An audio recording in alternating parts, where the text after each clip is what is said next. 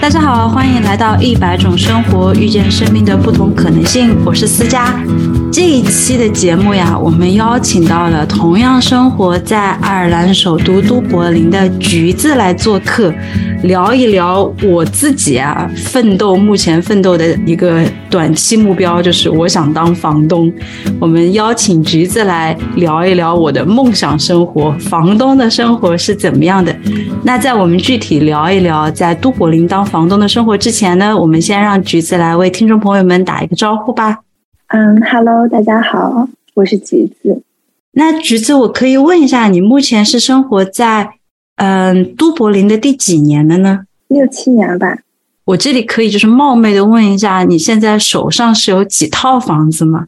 嗯，也也没有也没有几套，然后就是可能也会卖掉。然后现在的话，就大概嗯三个。那是三个都是公寓呢，还是？是那个 house 还是一个组合？嗯，都是 house。哎，那你为什么会选择三个都是 house？嗯，这个问题就是我其实一开始我就没有想要买投资房这个东西，然后我都是想着说是给自己买自住房，然后然后买买自住房之后，然后就发现可能要呃改善一下，然后提高一下，然后又买了一套自住房。然后，所以就之前那一套房子就会空出来，然后在这个这个时候就就当上了房东，这样，但并不是为了想当房东而去买的房子。哇，那你这个经历也很特别，因为很多人他在买第二套自住房的时候，一般情况下，我了解的情况都是会想着把第一套房子给卖掉，然后用那笔钱来再买第二套。哇，对。展现出来了你的财力，也也没有没有啊，没有这个这个其实就为听众朋友们解释了一下呀，因为像呃，如果你是奔着投资然后想租出去的话，其实我感觉应该还是公寓会比较好租，因为好像更多的公寓它修建的其实地理位置围绕着市中心的话，就比较方便交通来说。对对对，还有一些就是。可能就是价格比较低的一些嗯地方的房子，可能更适合去用来出租。这样。那我们在具体聊到怎么做房东的这样的一个故事之前，我想先聊一聊都柏林呀。你当时为什么会选择来爱尔兰？就最主要的一个就是，我觉得爱尔兰的这个竞争力对我来说是恰到好处。这个其实很实在，因为。就是很多人他也会问到我同样的问题啊，说为什么不去呃美国呀，或者是去英国？其实和你说的很像，因为这几个国家的话很主流，大部分的人才都挤过去了。如果是拥有相同资源的话，其实你的竞争压力就会强很多。那我想问一下，你未来的十年，你还是会继续生活在这个国家吗？因为现在。爱尔兰开始慢慢的有点变卷的趋势，我不知道你有没有感受到这个卷的话，我觉得我可能更希望就是爱尔兰稍微卷一卷，能够给我们带来，然后就更多知道就是可以学习的人，我觉得这是一件好事情。嗯，可能再需要个五年，我觉得可能我的预期已经满了的话，然后我可能就会在想着说我我要不要换一个地方。或者到时候，如果我还有更多的预期，然后在这个国家，我可能选择会留下来。这个想法很好，我觉得。但我听下来的话，就通过这样的一个描述，我可以大概的判断，你应该 是一个没有孩子的人。我没有，很自由，因为很自由。我觉得。享受这个自由真的是很好，因为有 我和你很像呀，在有孩子之前，我也是大概会这样想，因为很多时候我会想，我如果生活在其他的一个城市，我的生活状态会是怎么样的呢？我会不会遇到一些更不一样的人和环境？对，能碰撞出些什么火花来？但是我有了孩子之后，我现在就，哎呀，算了，躺平吧，因为你要带着孩子，呃。尤其是如果他时间还要长一些，他涉及到学校转换呀，你有一个新的邻居，怎么说人情社会这一套要重新转换的话，我就觉得压力有点大。我目前还不是那么敢挑战，因为我没有孩子，可能我有了我就可以了。但我特别的没有办法躺平，因为我觉得我我的我我的生活如果没有变化、没有挑战的话，我可能会觉得会让我很很压抑，会让我。了解，我这个完全完全能够理解，因为现在其实很多，我觉得网上很多人，哎呀，我要躺平，我要佛系，我不喜欢竞争，但其实这不是一个二元论，就是我自己个人的想法里面啊，不是说竞争和躺平它就是一定是个对立面，也没有说一定要说一个好一个不好或怎么样。对，我觉得就是人生的一个选择，你喜欢，你觉得哪一种生活方式是你喜欢的，那。它对于你而言就是好的。那我们把这个话题给拉回来，可不可以具体聊一下你买第一套房子的时候，你选择你第一套房子有哪些考虑因素呢？嗯，第一套房子的时候就资金比较有限，最主要考量的就是位置、生活环境好不好？嗯，就是也就是安不安全啊，然后就是环境，然后邻居啊什么。对。就是地理位置对我而言最重要的，还有另外一个原因是，它地理位置好了之后，我的想法里面它也会有个保值。对，嗯，你在国内买潜力的话，我觉得是可以的。然后因为国内变化太快了，它可能两三年就修起来一个 shopping center 或者什么东西，然后周围的房子就会涨价。这边的话完全没有潜力可言。对，其实你可以看到都柏林这些地区，就是我们普遍上说的好的呀、坏的呀，然后富的呀，这些地区很长一段时间从来没有变过。那我这里可以问一下，就是你买你第一套房子的时候，从你打算开始买到你最后嗯成交，中间是大概有多长时间呢？嗯，可能拖了有大半年，然后但是正常的话，然后正常的话可能两三个月，然后就就可以了。如果一切顺利的话，哎，那你从一开始是开始去看房子到 sale agree，你这段时间是大概多长？这个我觉得可能得因人而异，因为像我的话，可能，嗯嗯，可能也就嗯怎么说呢，不到半年吧，就是就是，对对，因为刚需，你可能就会想要说快一点买，管它，而且而且房子在涨。你就想着说看着一个差不多，而且当时竞价特别的厉害，就是就是你就觉得说有一个看着觉得自己嗯还行的，然后觉得价格也合适的，就什么都不要去想了，就赶紧的去买下来。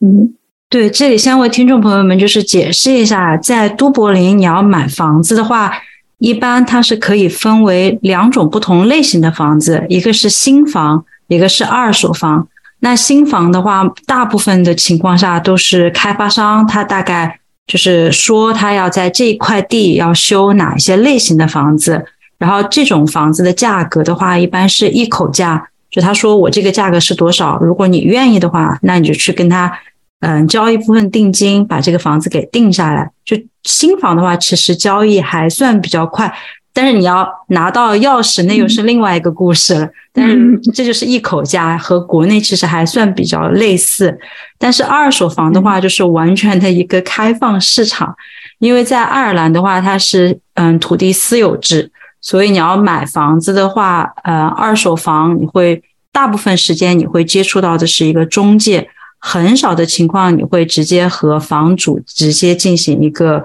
嗯沟通和交流。那在二手房的话，那就不不是像一手房这样，它是一个一口价。在二手房上，我刚才说的是个完全自由的市场，那就是看房东他的一个偏向，或者是中介他的一个偏向。那中介的话，他就是收佣金嘛，你的房子成交价格越高，那他的呃佣金就会越多，所以它其实就是一个很斗智斗勇的一个过程。这就是大概都柏林你要买房的话，你中间可能会涉及到的很多的一些波折。那这里我想问一下橘子，当时你在竞价的时候，你的竞价思路是怎么样的呢？嗯，我我我一开始就是第一个房子的时候，嗯，比较幼稚，然后就想着说别人出多少钱，那我再加个一千，嗯，就这样一点点加上去。然后但其实后面，然后你。在经验多了之后，你会发现有很多策略可以用。嗯，哎，有哪些策略可以分享一下吗？给我们的都柏林的听众分享一下这些策略。就比如说你刚才说的那个一口价呀，那个的话，然后但是但是那个一口价的话，现在嗯可能房市稍微冷却了一下，你可以用。但之前的话，就是很多中介是不接受的，就是他不接受一口价，就是你要你要出价你就出价，你要是一口价的话，他也不会把你呃就是就是当你是加价，然后然后就是还有就是你可能不要一千一千的加，你可能如果你一下加一万，可能会吓跑很多跟你一起 bid 的人，然后那么那个时候可能会能能够让最后跟你加价。竞争的人数量减少，很多人他有的时候在竞价的过程当中就很奇怪的胜负欲会上头，他会忘记他自己一开始的一个心理的预期。我觉得这个是可能大家在竞价的时候，就是你要控制好你的这个胜负欲，千万不能上头。哎，那这里我想问一下 橘子，你是怎么判断一个？房子它值多少钱呢？就是你怎么去画你的这个心理价位？我觉得可能对我来说最主要的就是对比吧，就是你可能因为它嗯每个每个地区的房子我们都有那个成交记录嘛，然后你首先看一下它的成交记录，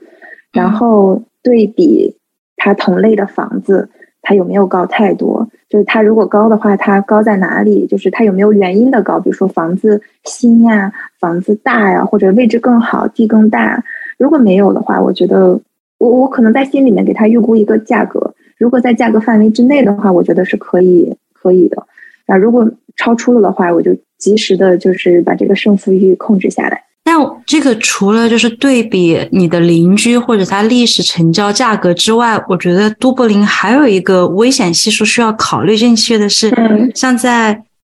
是零八年还是一二年，它房价有一个断层式的下跌，其实是有很多我的认识的朋友，他们现在付的这个房贷还是远远的。高于现在的市价，就哪怕现在都柏林的房价已经在往上涨了，但是还是没有涨回他们当年买房子的那个房价。所以其实这也是一个很大的危险系数在里面。你要怎么判断这个风险呢？首先，我可能一直在看房子，而且我最近其实我发现市场有下降，就是真的有下降。然后就是很多房子现在，嗯，最近这一两个月就已经就是很多在低于 asking，就是叫价，然后包括叫价的过程没有之前那么激烈，所以我可能会非常的谨慎最近，然后也可能会考虑掉，然后现在要不要出掉房子，然后这样，因为我我因为我我也不是为了当房东买的嘛，所以我觉得可能现在出掉房子可能也不错。但是这个东西就是谁也谁也看不准，然后就是这个东西就是要我自己的话，我可能会觉得我现在有一套自己住的开心的房子，或者再加一套就是可能我用来投资的房子在那里，然后可能就够了。但是但是因为现在的经济不是很明朗，自住的房子受到这个风险的压力就会比较小一些。对，呃，这里其实还有另外一个很有意思的小故事，为听众朋友们分享一下。就是在爱尔兰的话，你大概可能会以为，哎呀，我有钱，我就能够买到这个房子。但是其实有的区域是你有钱也买不了这样的房子的。比如说，如果它是在就是爱尔兰语保护区的房子的话，你在买房子之前，你还会有一个爱尔兰语的考试。如果你没有考过这个考试的话，你就买不了他的房子。因为我之前就是有认识的朋友，他们就很幸运，因为前面一个出嫁的人他考试失败了，所以他们就 顺理成章的，然后买到了那个房子。就是有这样的一些类型的房子是。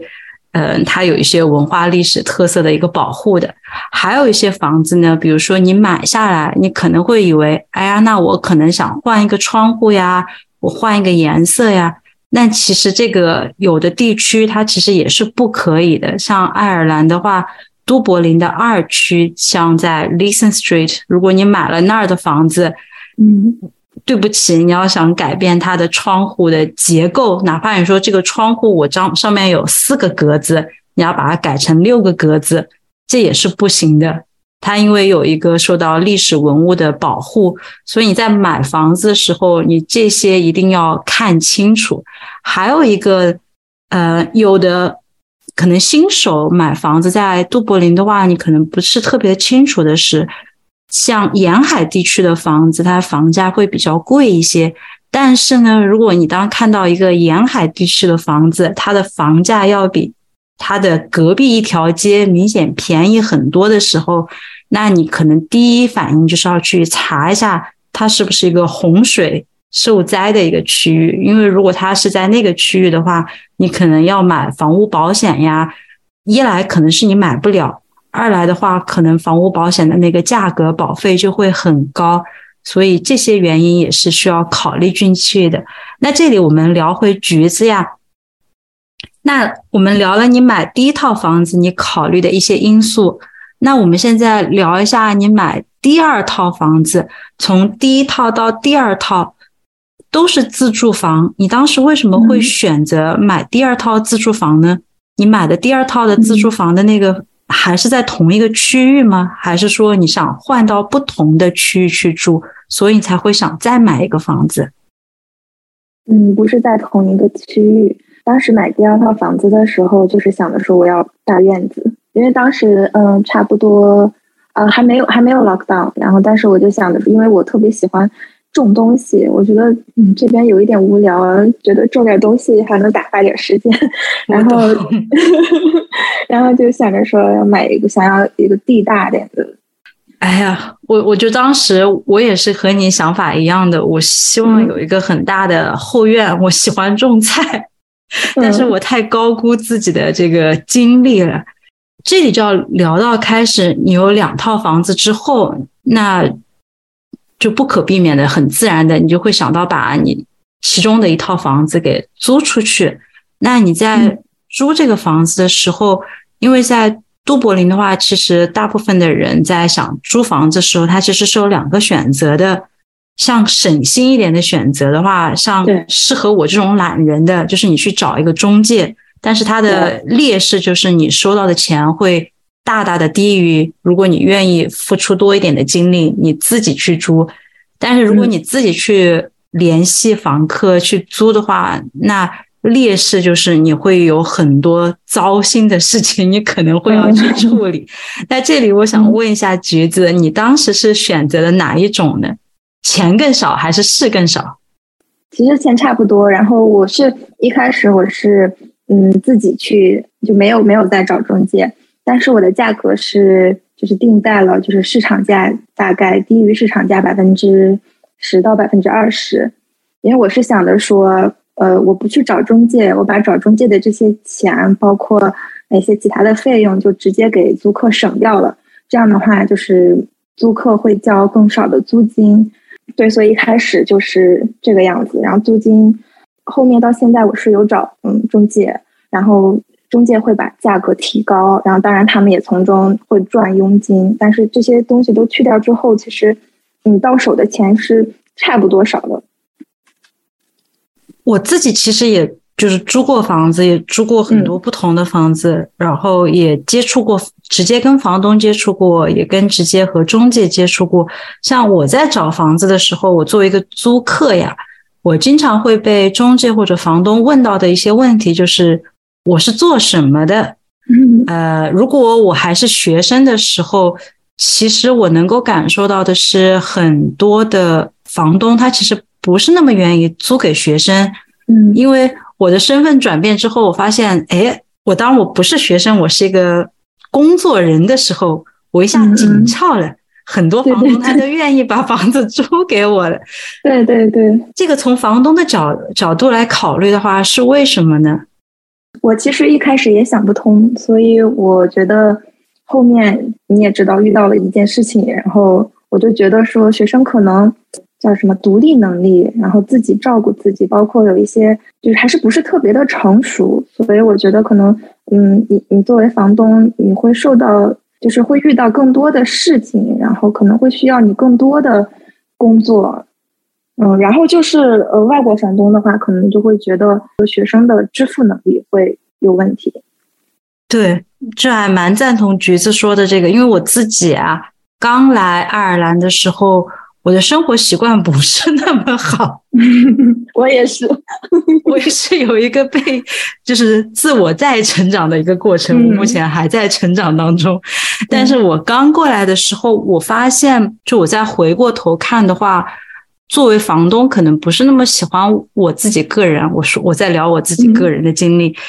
有可能是因为第一，我可能考虑别人的。呃，那个共情能力还没有那么强，因为像作为我这个年代啊，独生子女出来，经过大学在国内，虽然说你是和其他人一起分享一个空间，但是其实我在那个空间里面，我能够做的事情是很有限的。比如说，我们也没有冰箱，我们也没有厨房。那当你有了这些公共区域的时候，你公共区域的卫生，对，你是和别人一起合租的时候，你要怎么去，对，怎么去那个处理这样的一个，对，轮流做事情，就是好像可能很多听众朋友们，你听上去觉得很简单呀，但是真的当你和一些不同的陌生人，就哪怕是你很好的朋友住在一起之后。每个人他其实生活上都有一些摩擦，像我和我先生住在一起这么多年，我们现在还有摩擦。就是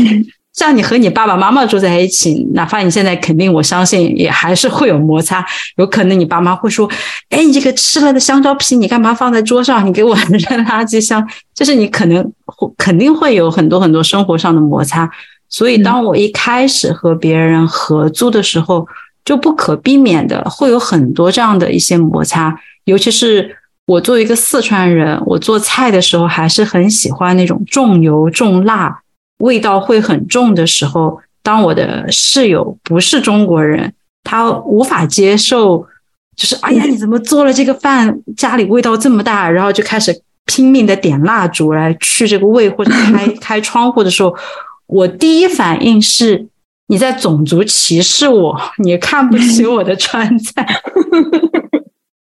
但但我就是经历了这些生活的毒打之后，我现在是完全能够能够理解，如果他不是吃川菜这样的一个人，就是很正常。我在做饭的时候，我其实也需要更多的考虑一下我室友的心情，但是我当时其实没有考虑更多的是房东的心情，因为其实房东你住进去的话，呃。他会想让你爱护这个房子，但是我当时是脑子里面是没有那个想法的，是根本想都没有想到。我想到的是，我出了钱了，我租了这个房子了，我就是要成为老大了。房东，你别来管我，你不要像我那个爸妈一样，我已经离开了家里，天高皇帝远。但其实中间就会有很多摩擦。那你现在？我自己已经很长时间没有和别人合租过了，就除了我和我先生之外，已经太长时间没有和别人合租过了。你让我现在如果再去和别人合租的话，我觉得我也没有那个能力 可以再去合租。那这是我作为一个房客呀，我的这些经历。那你作为房东的话，这是不是也是你在就是考虑租客的时候，你现在会更多考虑这些？这个租客的一个性格特色是怎么样的？他的呃，对文化特色是怎么样的？这里可能大家会觉得有有的时候会有一些嗯歧视，但是其实这个在我身边其实故事还蛮多的，是很多爱尔兰当地的房东他不愿意把自己的房子租给印度人，嗯，原因是因为。呃，印度人他的咖喱其实很好吃，但是他香辛料也会特别重。他如果租给一个印度家庭一年之后，你可能不能立刻的就把那个房子给清理出来再租出去，你可能中间会空个两三个月，让这个房子散散味道。所以他中间两三个月是他的一个损失，因为这一笔损失的话，其实在房东要考虑租客的时候，其实每个人心里面。他虽然说不说呀，但他心里面都会想这些事情。那作为你的话，你现在已经因为经历了这么多房客嘛，那你现在你心目当中的一个完美的租客会是一个什么样子的呢？其实说一个跟这个问题没有关系的话，就是我们这有一个房子也是，就是买的时候就是之前是印度人用过的，然后那个厨房就是就是完全没有办法用，因为味道太大了，那你不得不把它重新的给敲掉，重新再换新的。就是反正就是餐饮文化、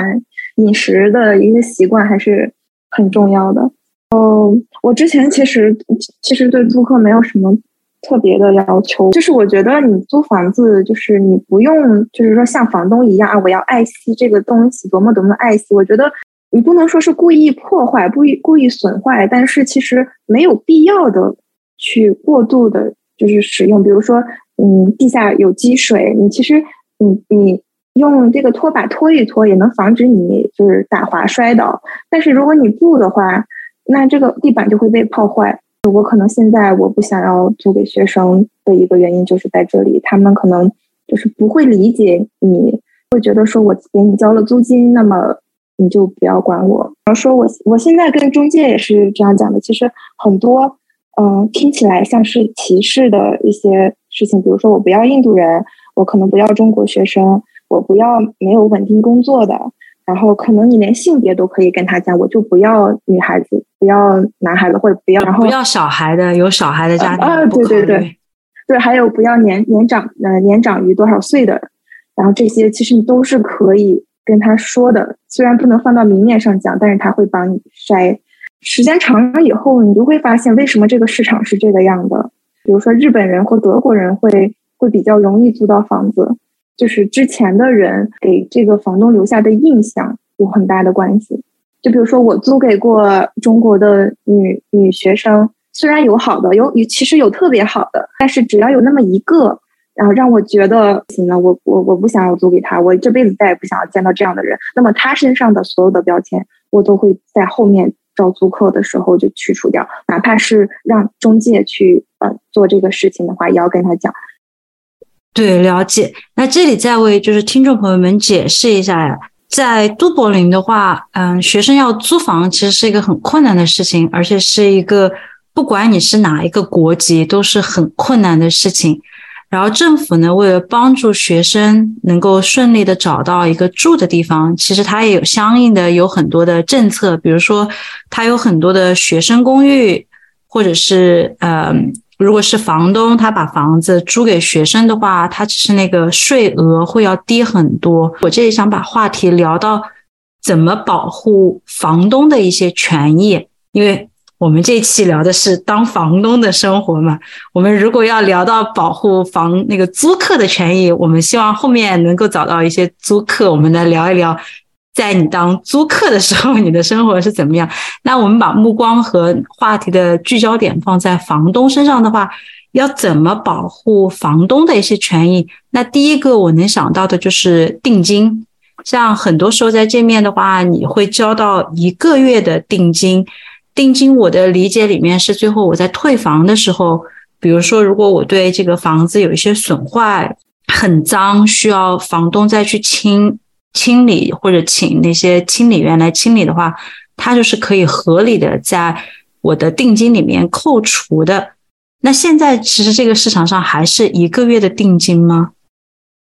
嗯，据我所知，应该一直都是一个月的定金。当然，嗯，有可能我我只是听说，有可能就是这个房东可以要求你交更多的定金，但是一般情况下的话，一就是一个月的定金。哎，那我想问一下，如果作为房客是可以给你讲价的吗？比如说我要租你的房子，一般这面的都柏林的话都是你每个月付，但是如果我说我半年付你一次，就是我半年我一开始就把半年的钱全部给你，然后我希望能够有一个百分之五或者百分之十的一个折扣，就是这样的话，你会同意吗？因为其实对我来讲是差不多的，因为我的租金已经，嗯，已经是比较低的，就比如说，嗯，低于市场价百分之，嗯，十到二十这个样子，所以我可能，嗯，我可能更更将注意力不在钱上面，而是在于这个房客本身上面，哪怕这个房客他哪怕他就是一个星期一个星期的交都是 OK 的，只要，然后但是我觉得呃，比如说你说的那个六个月，呃，可以减租的话，我觉得可能有些房东是可以谈的。这个是关于这个押金啊，这个好像和国内还是有一些不一样，因为国内我经常听到的是押一付三，就是你在第一次租的时候，你就会需要把一个季度的房租给付掉，但是在杜柏林的话，一般都是押一付一，就是你一个月一个月这样的给付出去。对对对对对，一般情况下是我记得我刚来的时候，我租房子的时候，因为太难租房子了，我一个呃中国女生，然后。呃，预算也不是很高，就肯定要找那种合租的，然后太难了。我当时就跟有的房东就说，要不我一次性付一年的，你看我行吗？就这样，人家也没就租给我。我 这样都不行吗？我觉得，嗯，是是，所以我觉得可能这个这个就是对于很多房东来讲，就是你一次性付清还是多少，并不是最主要的，最主要的还是你这个房客。那这里也为。如果即将来到都柏林要需要租房，听众朋友们呀，你也可以知道怎么样把自己给稍微包装一下，在你去面试或者怎么样的时候，或者不是说包装，就是你在去真的租到别人的房子的时候，你知道怎么样能够成为一个好房客，这样的话也有利于你可以和房东进行一个讲价呀，或者是。房东有可能他就很喜欢你，他也不会把这个房价再往上涨，因为其实，在都柏林的话，他每两年房东是有这个权利把这个房价再往上涨的。如果你和他有个很好的关系，他可能就把这个价格一直放在那儿。但这里我还是需要和呃，如果是即将要考虑来都柏林租房子的人提一个醒，就是你要警惕一些二房东。我不是说所有的二房东都是不好的呀。只是我听到的很多的故事，就是让人糟糕的故事，都是来自于二房东的故事。就大大概的为大家提一个醒，有的时候未必嗯同胞会帮助同胞，有的时候 是同胞很容易坑同胞。所以，但这就是一个个人的一个经历。你出门在外多一个嗯。心眼或者多一些顾虑，总没有坏事。那我们把这个话题啊，那就聊回橘子。那你成为房东之后，有什么事情是你一开始完全没有想到的吗？我想不到的就是你可能会遇到嗯不好的人。其实很多风险在里面，比如说你的房子被损坏的程度远远大于正常使用的时候。押金根本没有办法了，就是 cover 或者弥补掉它这个损失。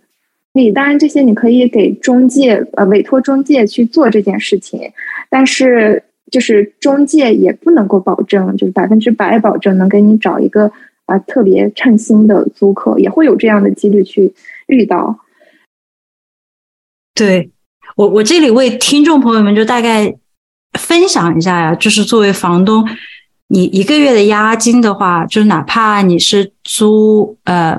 我们这样说好了，如果你的租金是一个月两千，那你押两千在那儿，你觉得哇，这是好大一笔钱啊！你要把我全部扣掉，那我大概和听众朋友们分享一下，两千块钱在都柏林能够做一些什么？就房子装修上面，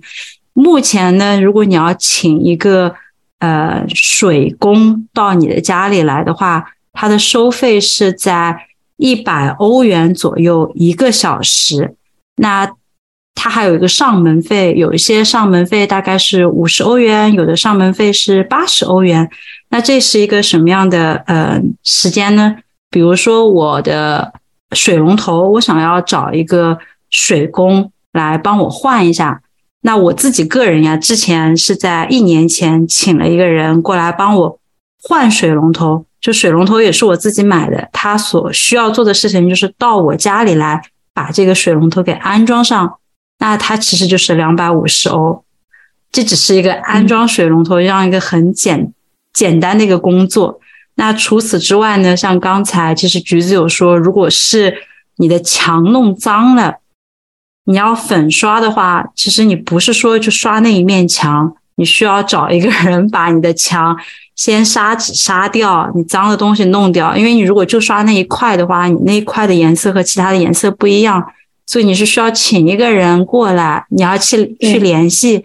你要联系到一个靠谱的人，其实也不是那么容易。所以其实中间的话，大家可能有的时候会觉得哇，两千块钱你给我扣掉了。但如果真的联系到你损坏的东西的话，就像刚才橘子说的，你两千块钱其实远远都不够。但是作为房客来说的话，他可能没有想到这么多，他也没有具体的去操作过这些事情，所以其实，在房东和房客之间，这个信息的桥梁其实是没有那么透明的。对对对，这个太对了。就是，就其实我从来都不想要说，嗯，等你把我的东西弄坏了，我去扣你的押金。我从来都不是想要这样。租客会非常的，呃，非常的不解，就是说这没有什么大不了的，就是就是这样。但是其实给房东造成的可能是一个巨大的损失。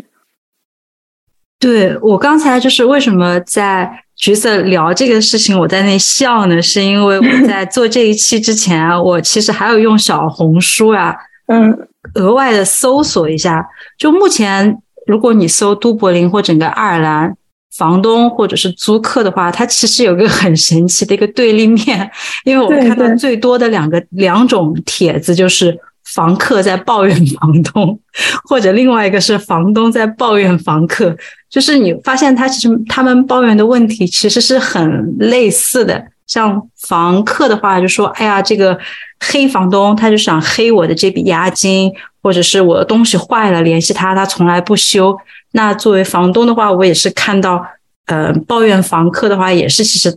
大多就大差不差都一样，说：“哎呀，你把我东西给损坏了，然后我扣了你押金，你还在那里就说三道四，怎么怎么样？”其实我就发现它中间是有这样的一个信息差，但是我也不知道有没有什么一个很好的方法呀来。解决掉这些信息差，就像刚才我说的，呃，水工上门，这是一个很简单的例子。我不知道，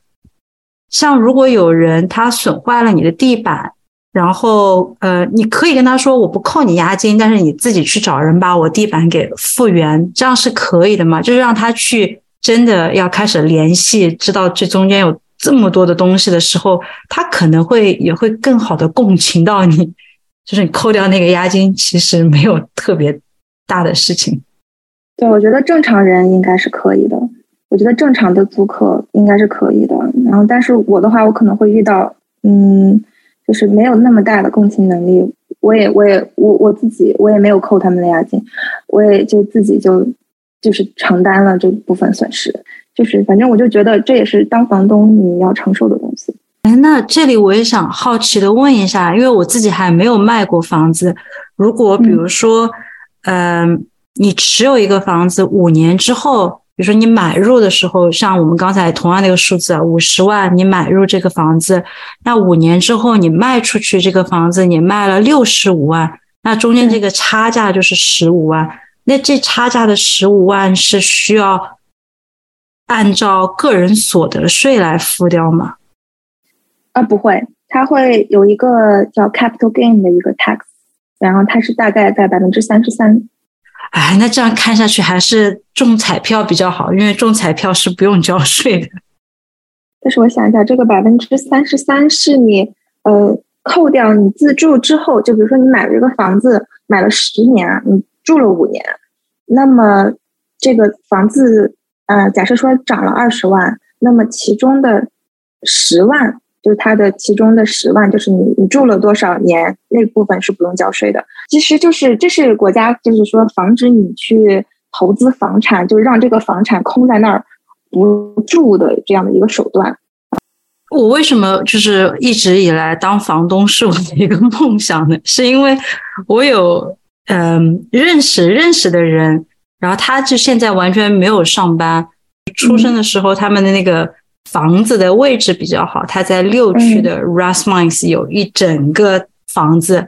他把那一个房子呢隔成了十个公寓小公寓，然后他这个十个公寓呢就是租给了十户人家，然后他每个月就是收这个租金都是负的流油，我就 哇，这样的这样的人生真的是太好了，而且他就是夏天会飞到呃夏天会在。爱尔兰冬天就会飞到泰国去，嗯，我说哇，对对对，这样的人生好会享受呀。对对对，这边我发现好多人都是呃冬天要到东南亚那边去过。对他们就是纯属因为他们的父辈母辈，然后那个什么遗产继承过来，我觉得就哇，嗯，投胎呀，真的是是一个基础。就有的时候他可能就是就是运气，因为可能在他们呃父母那一辈的时候，房产的之间的差距还没有这么大。我想，哎，好像是我最近其实也有看视频，其实整个都柏林呀，如果有。对杜柏林感兴趣的听众朋友们，你们可以去看一下，网上有很多这样的一些视频，比如一百年前的杜柏林长什么样的。其实你看了之后，你会发现它差别不是那么大。那同样的话，就说明其实有很多房子现在是一百年以上这样往上走的，它的房龄都很老。那我们就是聊了很多啊，关于这个房东的这样的一个生活。那我想问一下橘子。你对自己目前的房东的生活，你满意吗？我还挺满意的，因为我们还是有工作的嘛，就是就是主要的收入来源还是工作，在房东的这个角色上面，现在也不需要做太多的工作。就是你如果给一个建议给新手的房东的话，就是你觉得还是交给中介，由专门的这样的一个机构来处理，会比你自己去对接房客要好一些。我觉得这个要嗯要看，因为我的话，我自己对接，我是把房价压得很低，我就是想不想找中介，又想省事儿，所以我就想把房呃房价就是租金压得很低。学习到了，我要把这个记入我的小本本，希望以后有这个机会能够是用用一下这些小技巧。那在聊天环节的最后一个问题，就是我想问一下。你对三年后的生活会有一些什么幻想吗？我感觉主要是疫情，然后让我觉得这几年好像都是白过了一样。所以我觉得三年之后，我就希望疫情过去，然后能够让我们经常能够经常回家，然后看看家人，然后能够经常和朋友一起嗯出来，然后交流啊，然后玩啊 这样的。那这就是我们的聊天环节。接下来的话，我们就快速的进行到快问快答。那在都柏林的话，你最喜欢的区是哪一个区呢？你说，如果让我选择一个住的地方的话，我可能会更喜欢住在四区。这里为听众朋友们大概解释一下啊，四区的话是二在都柏林的南面，然后很多人他会称四区为使馆区，因为有很多大使馆在这个区。那下面一个问题的话，就是其实，在爱尔兰的话，有很多的节假日。那在不同的节假日里面，你个人最喜欢的节假日是哪一个呢？嗯，我我其我其实对他们的节假日没有什么太大的感受，就是放假，所以我可能就觉得圣诞节吧，因为大家都放假。那我们如果继续聊回都柏林的话，你在都柏林最喜欢的餐厅是哪一家呢？爱尔兰菜里面，我可能有一家特别小的店，叫呃叫 Little Kitchen。然后还有就是 FX Buckley 的话，就是比较适合就是过去喝喝酒去吃牛排。然后就是呃 s u f i s 然后那家我是我是比较喜欢它的那个楼顶的那个那个 view 比较好。Host 的话有几家其实做海鲜蛮不错的，然后我比较喜欢那个。Aqua，然后它那个它那个也是景，因为我就比较喜欢就是景色比较好的餐厅，然后味道也还不错。我觉得 Aqua 其实味道蛮蛮好的。